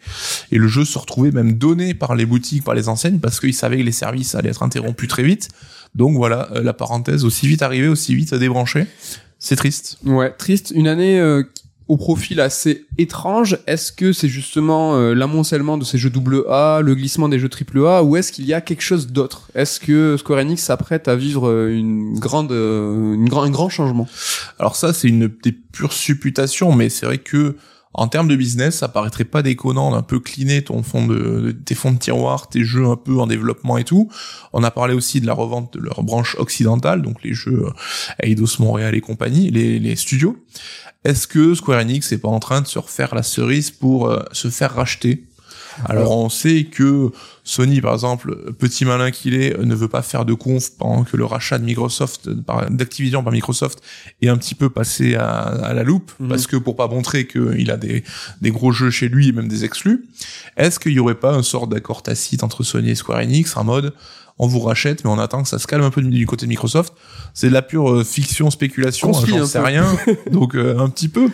Ça serait pas déconnant, on l'a dit, ce rapprochement, parce que les deux sociétés sont proches. On sait que tous les gros prochains jeux AAA Square Enix sont des exclus PlayStation de plus ou moins long terme. On est à deux doigts de aller signer le contrat quoi. En revanche, moi j'arrive toujours pas à comprendre et j'espère un jour avoir la réponse, c'est sur la vente euh, des studios Square Enix occidentaux à Embracer, comprenez quelques IP et non des moindres. Tomb Raider, enfin dans quel monde même Sony se dirait euh, non mais c'est bien vous avez cliné il y a plus Tomb Raider ça, n'existe pas surtout au prix euh, auquel il tout ça a été vendu dans des packages vraiment au rabais. Hein. Il y a des trucs qui sont pour nous encore inconnus et qui vraiment nous posent question. Euh, c'est moi je trouve ça dingue. Est-ce que tu y crois un rachat potentiel par un Sony, toi? Ouais, c'est possible. Ils ont ils ont vraiment des des relations qui sont privilégiées. Après le statu quo, s'il reste aujourd'hui tel quel et qu'il y a un statu quo, ça pourrait, je pense, convenir à Sony. Ça pourrait convenir à Square Enix qui pourrait garder son statut entre guillemets d'indépendant, mais qui va jouir euh, de contrats vraiment très fructueux où en fait il négocie euh, systématiquement des des, exclusivités de, de 12 mois, voire plus. Mm. Et ça, ça, ça, coûte, c'est hors de prix. Donc, euh, une fois que t'es rentré en first party, ou bah, bah, sous la coupe de, de, Square Enix, tu n'as plus, de Sony, pardon, tu n'aurais pu être posé ce genre de questions parce que bah, c'est euh, papa et maman qui, qui fournissent euh, à manger. Néanmoins, je pense quand même qu'ils préféreraient dans l'absolu rester tels qu'ils sont, quoi. Enfin, Ouais, puis on sait que le PC brasse énormément de thunes, notamment avec FF14. On sait que la Switch et le mobile sont aussi générateurs de beaucoup de, de thunes pour Square Enix. Est-ce que tu as envie de te couper de ça? Oui, mais Sony a aussi une politique de qui se tourne vers le PC, qui pourrait être soutenue par le rachat de Square Enix justement. Et euh, je les verrais même euh, dire bah continue à développer des jeux Switch, hein. je pense pas que ça pourrait être un problème, on est tellement dans dans des considérations aujourd'hui qui n'ont plus rien à voir avec les clivages d'antan. C'est clair. Euh, Square Enix a aussi contribué à une grande tendance de l'année. Il y en a plusieurs, mais il y en a une qui est assez étrange, hein, et tu l'as évoqué très rapidement dans l'année, c'est qu'est-ce que c'est que cette ribambelle de tactics, de tactical euh, Il y en a plusieurs et notamment un grand nombre euh, de, ben voilà, en provenance de Square Enix. Triangle Strategy, The Day of Field Chronicle, Front Mission 1, le remake qui vient de sortir, Tactics Ogre. Donc euh, voilà, ça c'est pour Square Enix. On peut noter aussi Midnight Sun, Suns, pardon, qui va sortir le 2. Mm. Et Mario et Lapin Crétin 2, euh, made in Ubisoft tout ça, évidemment, on en a, on en a oublié, mais ça, c'est les, les, grands noms, ceux qui nous ont marqué à nous. On est sur, euh, voilà, un panel euh, conséquent pour un genre de niche. Carrément, je pense que c'est pas le genre qu'on avait imaginé revenir en force cette année. C'est pas le genre le plus populaire. Hein. C'est comme tu me disais, l'année du shoot them up, tu vois, ça paraît un peu anachronique. Mais alors, euh, hasard ou coïncidence, ben on se retrouve avec une année remplie de tactiques. Alors, ça fera plaisir parce que les fans de tactiques, justement, n'avaient pas grand chose à bouffer. Et puis, ça fait plaisir de voir ce genre-là. En plus, avec des représentants de qualité comme Mario Lapin Crétin ou Tactics Ogre. Donc c'est plutôt une bonne nouvelle, mais c'est vrai que c'est un petit peu un petit peu rigolo. Quoi. Ouais, mais quand tu vois que sur euh, quelques semaines ou quelques mois, il y a plusieurs tactics qui sortent, même de Square Enix. Euh, là, on a Front Mission 1, bon, qui n'a rien à voir avec Square Enix là pour le coup, hein, qui n'est pas financé, euh, je crois, par Square Enix, mais Tactics je crois que euh, le front de mission 1 c'est pas le cas. Ok. Je crois. Je ah putain, c'est pas bien de pas de pas de pas bosser euh, là celui-là je l'ai je l'ai bouffé mais je crois que c'est un peu un bisbis euh, chelou à voir. Ne retenez pas ce que je viens de raconter. Mais Tactics Ogre qui sort, enfin même en fan de tactics, t'as pas le temps de tout faire. C'est là où j'ai vraiment l'impression que l'hypothèse de gonfler le, le chiffre d'affaires euh, par des jeux AA et de les de les balancer, euh, vas-y là-bas dedans parce que ça marchera, ben, se confirme parce que en toute logique, même tes fans, tu vas essayer de les choyer et de leur donner, de ventiler un petit peu ces sorties pour que ces fans hardcore de tactics puissent au moins sortir ben, tous tes jeux de ce genre-là. Là, euh, t'as des choix à faire, quoi. C'est incroyable. Ouais, ouais, mais ça fait partie du côté étrange de la Square Enix dont on parlait, quoi. Et ça va pas s'arrêter. Alors là, je vais vous parler de Nintendo, mais euh, Fire Emblem, le prochain canon, jeu canon de Fire Emblem va sortir dès janvier. Donc si vous êtes fan de Tactics, euh, ça devrait encore euh, arriver. Des jeux, il y en a eu en masse, donc là des tactiques, il y en a eu beaucoup, mais il y a eu aussi beaucoup, beaucoup de tout. Il y a eu beaucoup de suites aussi. Enfin, en tout cas, beaucoup de jeux, de grandes sagas qui ont été annoncés en même temps. Ouais, donc là on est plus sur les annonces, c'est pas forcément les jeux sortis, mais on a quand même eu cette année trois Yakuza qui ont été annoncés d'un coup, c'est quand même euh, pas commun. Hein.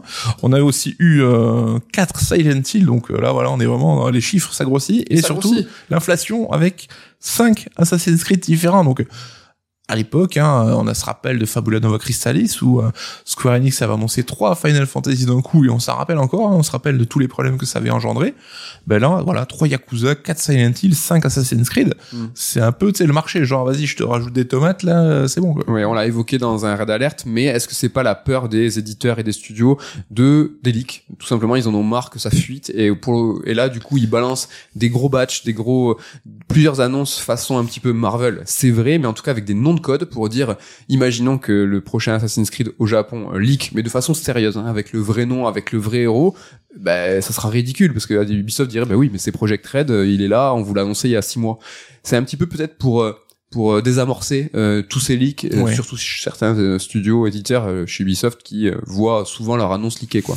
Ouais, puis je pense qu'il y a aussi des stratégies de marque derrière, soit pour surfer sur des séries qui sont en pleine hype comme Yakuza, ou des séries qui ont besoin d'être relancées comme Assassin ou Silent Hill.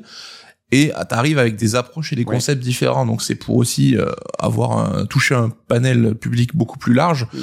Tu vois, et les Yakuza, on a le spin-off avec euh, Kiryu, on a la suite du Yakuza canonique. Enfin, t'essaies d'avoir un peu des épisodes complémentaires, pas forcément toujours la même chose. Assassin, t'as un épisode mobile, t'as des épisodes console de salon. T'essaies de créer l'événement. Voilà, tu essaies de créer l'événement autour de ta licence parce que on l'a dit aujourd'hui, c'est plus les éditeurs qui comptent, c'est la marque, c'est la licence, c'est Oui, ça qui fait exactement. vendre. quoi. Donc des annonces faites en grappe, mais aussi des annonces de remake faites en masse. Donc euh, là, on a eu droit à, alors, en tout cas, beaucoup d'annonces, des, des jeux qui vont arriver, des remakes. euh, c'est une tendance euh, très très forte. quoi. Et qui n'est pas pour nous déplaire a priori Non. parce que là dans la liste il y a quand même du lourd. On a eu ben, le remake de Dead Space qui est sorti aussi du bois et qui arrivait qui va arriver de Très manière rapide en fait. Hein. Resident Evil 4 aussi, donc euh, gros gros jeu de Capcom qui revient l'an prochain. On aura du Silent Hill 2 aussi, donc là par la Bulber Team, la rumeur court depuis des mois et des années. Très curieux de voir ce que ça va donner. Et enfin ben, The Witcher 1 qui revient et qui sera même transfiguré à la mode Witcher 3 avec euh, monde, Monde ouvert, ouvert. système de combat revu.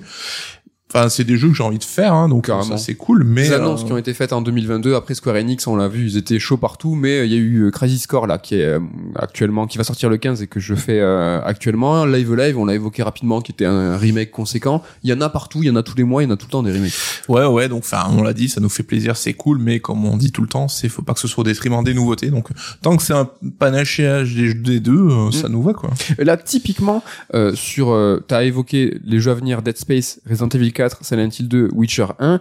Je vois un petit peu des profils qui sont plus intéressants que d'autres. The Witcher 1, nous, en tant que consoleux, on l'a pas fait. Witcher 1, aujourd'hui, euh, il date, c'est assez dur. compliqué. Après, c'est des jeux qui vieillissent euh, plus que d'autres. Witcher 1, euh, je crois que c'est 2007. Donc, euh, alors Dead Space 1, c'est l'année suivante, 2008. Mhm. Autant Dead Space 1, je- moi, j'ai l'impression qu'il est tout à fait faisable aujourd'hui, qu'il est très, très propre. Mhm. C'est pas le même genre de jeu, évidemment, mais euh, toujours, tu vois, un petit peu euh, deux poids, deux mesures.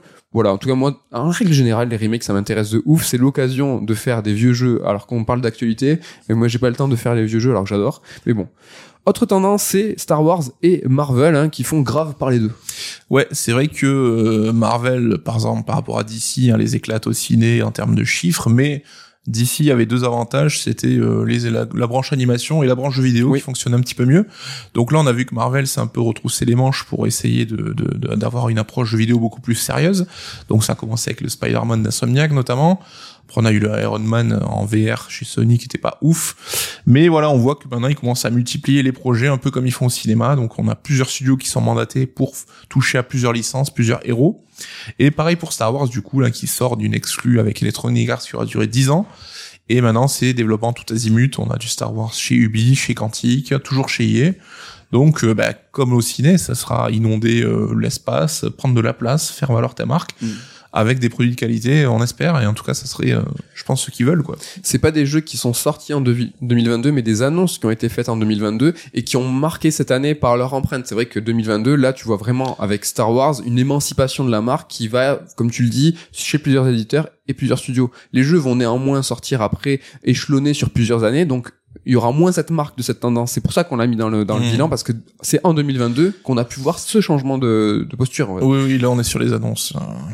Euh, rapidement euh, aussi le Survival Horror qui est aussi une tendance ah un petit peu de fond euh, je crois que c'était à- alors c'est Game Awards je sais plus non pas Game Awards le le fameux la fameuse tendance euh, l'horreur dans l'espace mais Mm. là c'est plus euh, l'horreur en général euh, se porte bien Là aussi, on a mis chemin entre les annonces des jeux à venir et les sorties déjà qui commencent dès cette année. Ben, on a tout simplement un retour du survival avec euh, ben, du Resident Evil qui a un petit peu été l'instigateur de cette nouvelle, ce, ce, ce renouveau. ils sont tout le temps présents Resident Evil Ouais, donc on a Silent Hill qui revient, Dead Space aussi qui fait son retour, Callisto Protocol qui va arriver dans quelques jours, hein, Ouais. même qui est sorti, je crois, à l'heure où vous nous écoutez.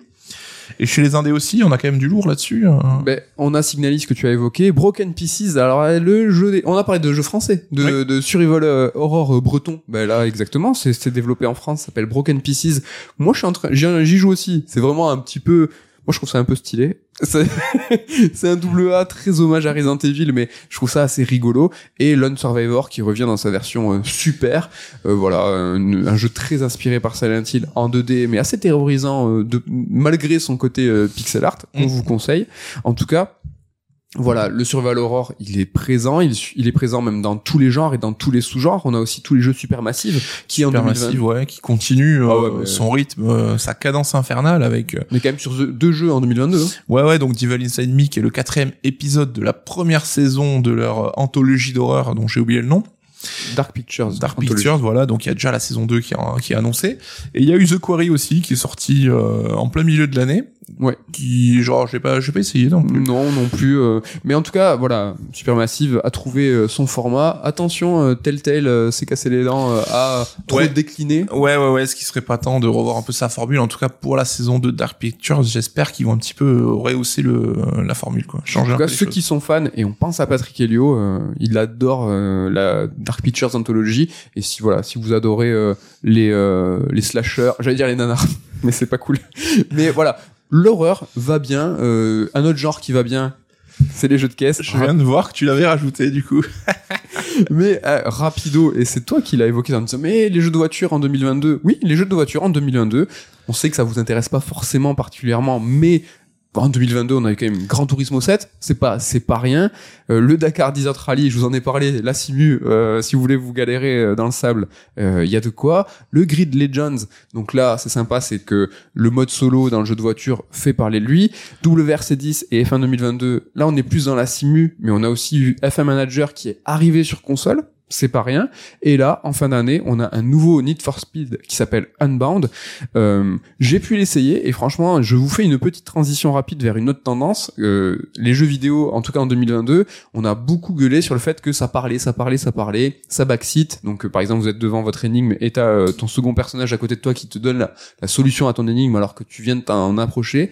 Et ben, dans Need for Speed Unbound, c'est le cas aussi. C'est-à-dire que je pensais que J'aurais c'était dit quoi, tourne à droite euh? Non, je pensais que c'était limité, tu vois, aux, aux, aux jeux narratifs, euh, plutôt aux triple A qui ont, tu vois, le- le- les moyens de faire des doublages, de l'écriture et tout. Ben là, sur Need for Speed Unbound, c'est-à-dire que t'as toujours quelqu'un qui est avec toi dans la voiture. T'as ton meilleur bro euh, qui est là et qui va commenter tout ce que tu fais alors que t'es en train de courir. Oui. C'est vraiment cette tendance de ça parle de on ne laisse aucun espace vide, on fait un petit peu moins confiance aux joueurs de de bah, de s'immerger, de se de laisser s'immerger. Mais là sur Need for Speed Unbound qui a une ambiance, je trouve euh, assez singulière euh, graphiquement, mais aussi dans tout le délire euh, qui a. Alors c'est pas simplement du tuning, hein, c'est C'est plus plus, plus street art, euh, Voilà. graph, ouais, tout ça. hein. ben, je sais pas si vous avez joué à- ou vous avez lu Initial D, euh, le manga euh, des mecs qui font des drifts dans les montagnes. Ça part un petit peu dans ce délire-là, dans ce côté un petit peu ni- nippon euh, euh, du tuning, on va dire.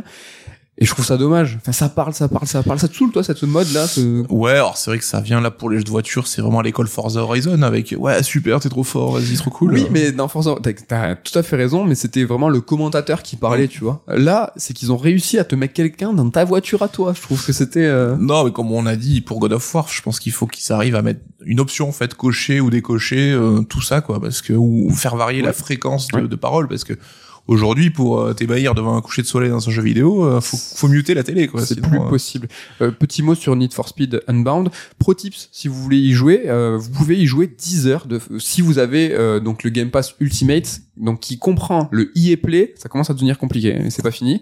Vraiment n'allez pas sur alors pour, euh, pour pouvoir jouer à cette version d'essai il faut pas aller sur le Game Pass il faut aller sur le Microsoft Store sur la fiche du jeu et là vous allez voir une tuile qui est grisée donc clairement en fait on vous incite à acheter le jeu à le précommander parce que là à ce jour il n'est pas encore sorti et là, du coup, si vous faites toutes ces petites manipulations, vous forcez le truc, vous allez sur la, la petite tuile grisée, vous vous confirmez, on va vous proposer de télécharger le jeu dans sa dans son entièreté et vous allez pouvoir y jouer 10 heures. Ce qui est énorme. Franchement, c'est énorme. J'ai pas trop vu Electronic Arts le mettre en avant. J'ai vu rapidement un tweet euh, officiel euh, du Twitter Need for Speed, mais je trouve ça dommage de mettre en, de mettre à disposition une option de jeu bah, si avantageuse. Franchement, c'est trop bien de jouer avant la sortie 10 heures. Le seul moyen de le faire, c'est de précommander le jeu dans sa version luxueuse qui a 90 balles ou 100 euros.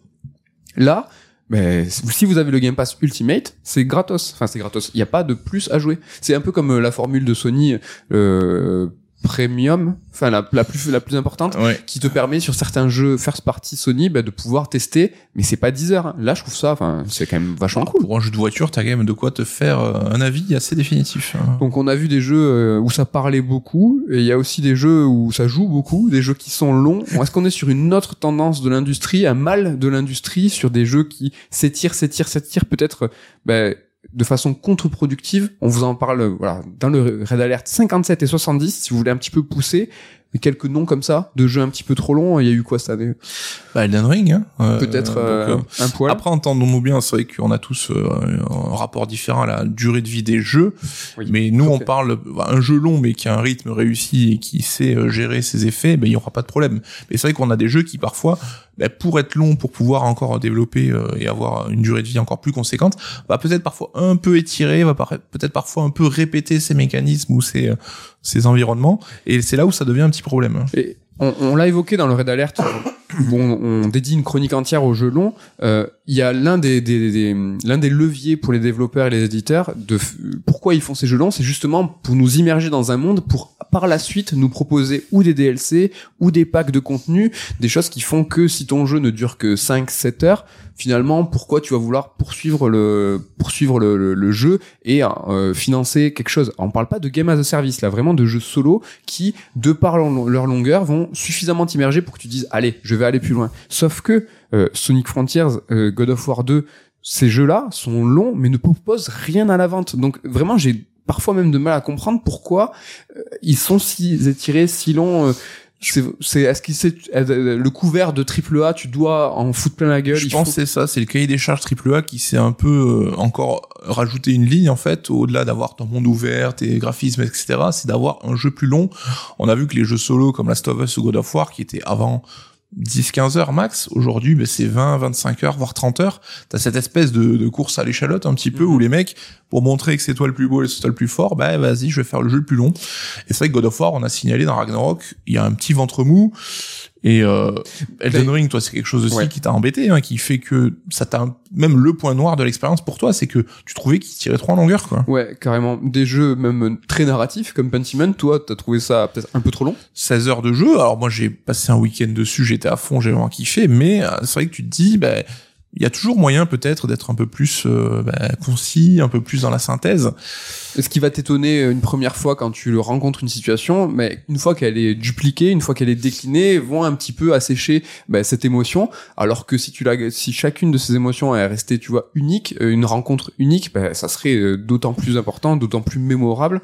Et euh, voilà, bon, quelques Dying Light 2 aussi, Bah oui. où tu nous avais dit que c'était le jeu qui n'en finissait pas en fait. interminable, vraiment interminable. Et ça, c'est vraiment, vraiment, vraiment très, très dommage. Là, on est sur une tendance euh, qui voilà, qui est marque 2022. Mais pour la petite histoire, la première fois moi, où je me suis dit ah waouh, ce jeu il est long, ça remonte. C'était à l'époque de RE4 et Metal Gear Solid 3, Mm. où euh, on était sur des formats de jeux, que ce soit Resident Evil ou Metal Gear euh, Solid, donc Solid 1, Solid 2 ou même Resident Evil. Alors là, évidemment, c'est des jeux très courts. Et là, pour ces deux épisodes, le 4 et MGS 3, je sais pas si tu t'en souviens, mais là on a fait waouh, c'est long quoi. C'est vrai. Alors que- beaucoup plus long. Finalement, aujourd'hui, c'est plus, c'est plus. Euh, Ils étaient longs, mais ils étaient plutôt bien rythmés hein, de, de mémoire, hein, ces deux jeux. Donc, Ouais, euh, hâte de voir le remake de Resident Evil 4.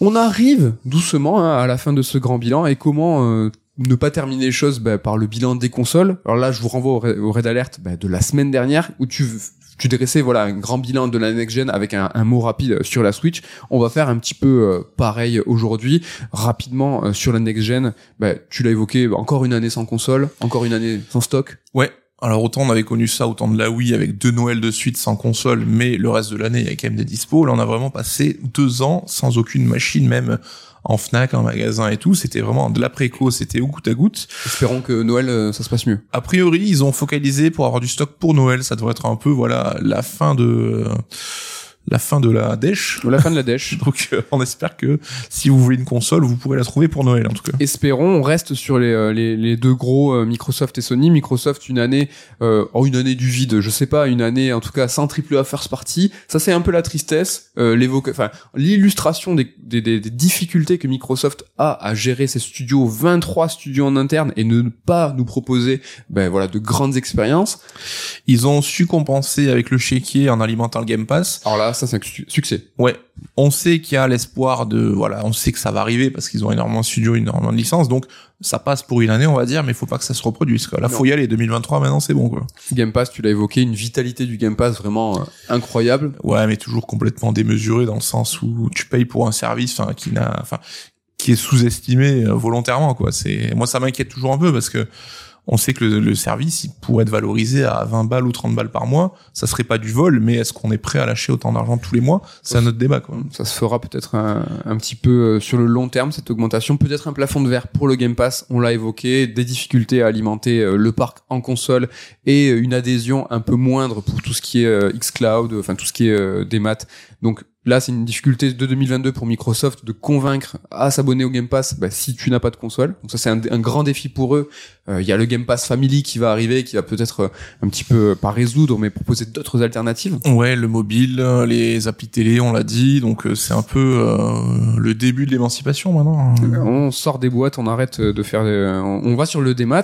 Pour ce qui est de Sony, et ça, j'ai l'impression qu'on l'oublie un peu, mais Sony cette année a sorti des suites de licences énormes. Gran Turismo 7, Horizon 2, God of War 2, God of War Ragnarok, euh, Horizon Fo- Forbidden West et GT7, Gran Turismo. Enfin, c'est pas tous les jours, toutes les années où t'as un nouvel épisode d'une si grande licence. Et là, Sony a aligné.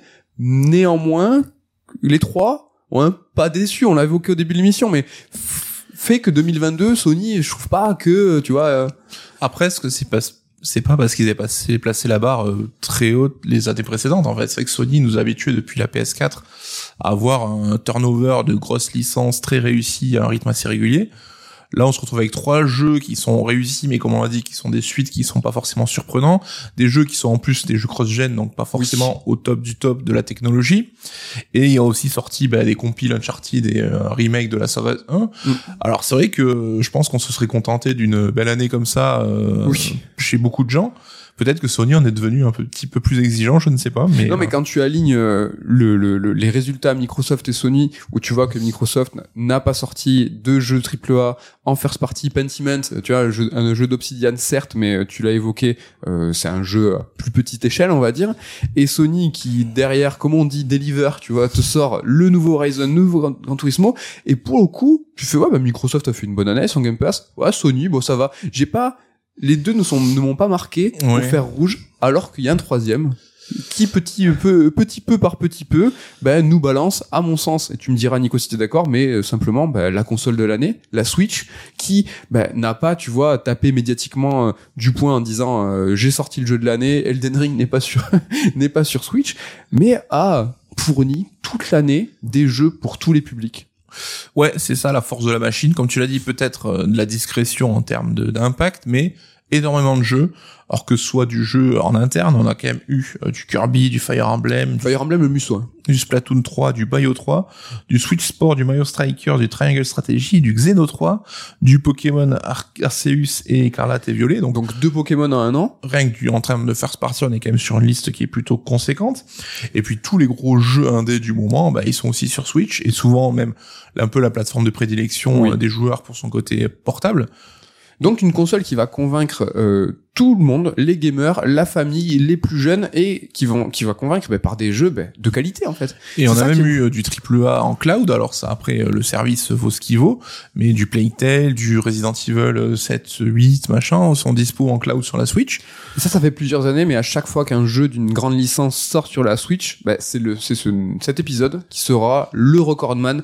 Euh, le Metroid, euh, c'est le plus vendu. Le Kirby, c'est le plus vendu. Le Zelda, le Animal Crossing. Enfin, c'est un peu la machine euh, Midas, quoi, la machine magique. Ouais. Tout ce qui sort dessus, ça cartonne. C'est le Pharrell Williams des consoles. Est-ce que la console continue à se vendre? C'est une question que je te pose. Bah toujours, hein, c'est vrai qu'on commence à sentir les premiers signes de ralentissement, mais on est quand même sur une, une trajectoire assez ouf. Là, je crois qu'on était à 115 millions de machines écoulées, donc elle va pas tarder à rattraper les 117 millions de la PS4, Voilà. et donc intégrer le top 3 ever des machines les plus vendues aux côtés de la PS2 et de la DS. Tout simplement. Euh, bah, top c'est 3 ever, c'est quand même un beau, euh, C'est quand beau même- parcours. c'est quand même pas rien.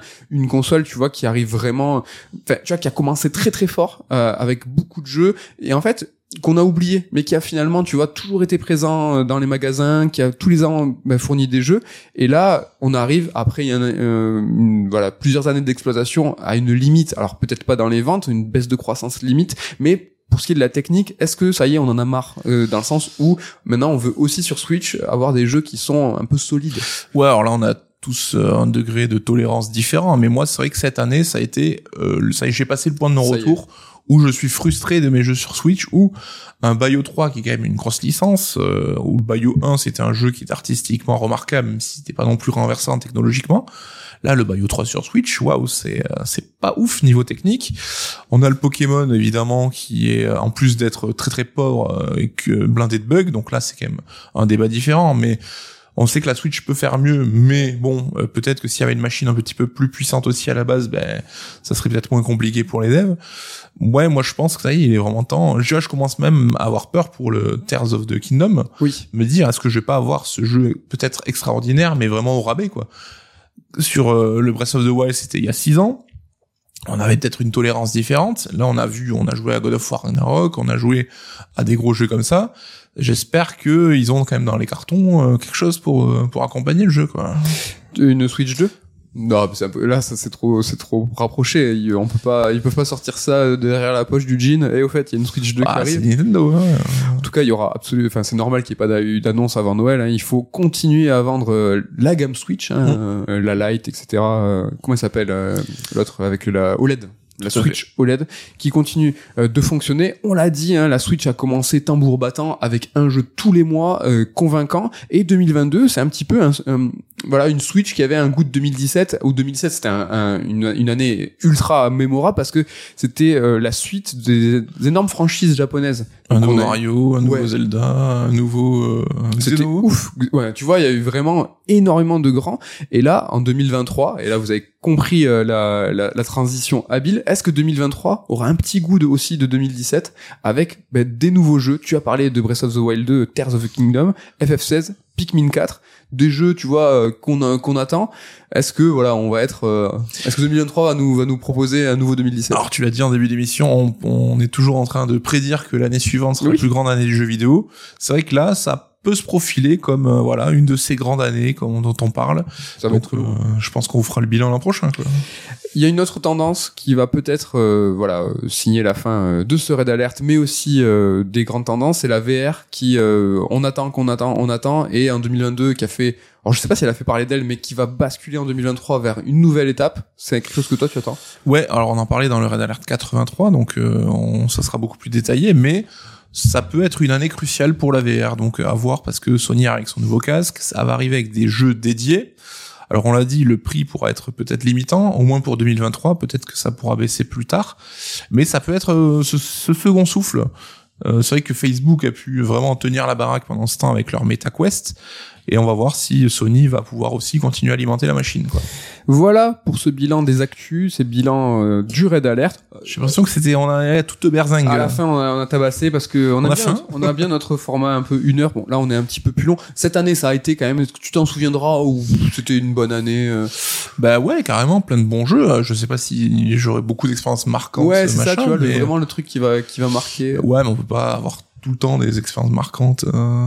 Pourtant, et c'est ce que je retiendrai, moi, c'est que cette année, elle avait tout pour être historique. Et elle l'est peut-être pas. C'est ça que je trouve rigolo. Après, il y a eu Elden Ring, quand même, donc euh, pour moi, ça restera un jeu marquant de, de, de, mon, de ma ludothèque euh, de gamer. Elden Ring, on va, continu- on va continuer à vous en parler, mais avant, hein, il est l'heure de vous remercier, de vous remercier encore à vous tous, euh, d'être toujours plus chaque semaine. Euh, on a les grands euh, top Spotify et tout. Voilà, on est très content d'être top 3 sur le format podcast Actu Jeux Vidéo. Alors, on n'est pas trop vu encore sur YouTube, hein, on- mais en tout cas, au global, on est ultra content. Euh, on compte sur vous, faut aller chercher Silence on joue euh, et le rendez-vous jeu. On salue Erwan et Patrick Béja évidemment, mais attention, euh, le souffle chaud dans votre nuque, c'est nous qui, arrivons. Merci à toute l'équipe qui est là avec nous à la rédac, hein, à Ludo, à Ken et à Damien. Et la question, voilà, que euh, on pose toutes les semaines, c'est qu'est-ce qui va se passer la semaine prochaine? On a le programme qui est fait, c'est propre, on va tout pouvoir vous dire. On évoquait Elden Ring, qui est peut-être le Gotti de la rédac, qui est peut-être le Gotti de plusieurs membres. On va en parler. Ouais, parce qu'il y aura deux strikes hein, d'ici la fin du mois, donc deux émissions avec toute l'équipe qui vont venir égayer ben, les fêtes de Mhm. fin d'année. Donc notamment ben, le 24 décembre, le bilan de l'année avec toute l'équipe, donc de quoi faire les GOTY, les déceptions, les coups de cœur, le grand classique. Donc c'est fait exprès, ça sera pas un vendredi, ça sera un samedi, le 24. Donc quand vous allez préparer voilà euh, les décos, faire le ménage avant que la famille arrive, le podcast dans les oreilles sur le bilan, ça fait plaisir. Et un samedi aussi. Voilà, le 31 décembre, donc la semaine d'après, on aura euh, le deuxième épisode du Sur Strike, euh, nouvelle formule en fait, qu'on a inauguré en septembre, je crois, donc Oui. euh, avec nos chroniques perso et tout. Donc on va continuer à creuser ce format qui a eu l'air de vous avoir plu, donc on va voir si ça tient le coup pour le deuxième épisode. Et euh, avant toutes ces joyeusetés, euh, le jour de Noël, le 24 et le 31, l'éveil des grands événements, il y a quand même deux raids d'alerte à venir. Red Alert ne s'arrête pas. euh, Bon, ça s'arrêtera pour les vacances quand même. hein, mais- Donc la semaine prochaine, ça sera le récap des Game Awards. Là aussi, un marronnier euh, qu'on a, Ça y on a pris l'habitude. Hein. Ouais. Et euh, dans 15 jours, on fera un point sur euh, Callisto Protocol, notamment, on espère, donc l'horreur dans l'espace. Et euh, CC, donc j'imagine, euh, Chris, euh, Oui, Crazy Score. Qu'est-ce que c'est c'est c'est oui Crisis Core euh, voilà que qu'on est en train de de faire euh, actuellement. Donc ce sera sûrement voilà le le, le programme euh, la dernière mission de l'année, voilà. C'est pas pire, comment. Avant la rentrée de janvier, voilà, tranquille. Le temps pour nous se reposer un petit peu. Voilà, et ça. Mais on va se reposer, les raids d'alerte vont se reposer, mais pas les émissions. Il y aura, voilà, continue. Même début janvier, on vous a préparé euh, des surprises. Hein. La semaine dernière, c'était le TGS. On a eu euh, de grands noms, dont Jordan Mechner, et on a enregistré un petit truc Peut-être. en français. Donc voilà. vous inquiétez pas, tout va bien se passer. On s'occupe de vous pour les vacances et même après. Merci encore à tous et à la semaine prochaine. Vai.